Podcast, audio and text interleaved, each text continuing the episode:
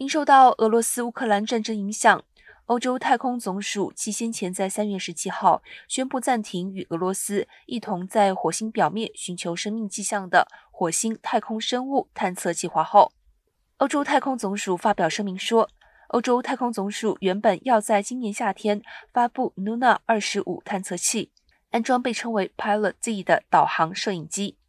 但现在将停止与俄罗斯月球任务的 Luna 二十五、二十六和二十七的合作活动。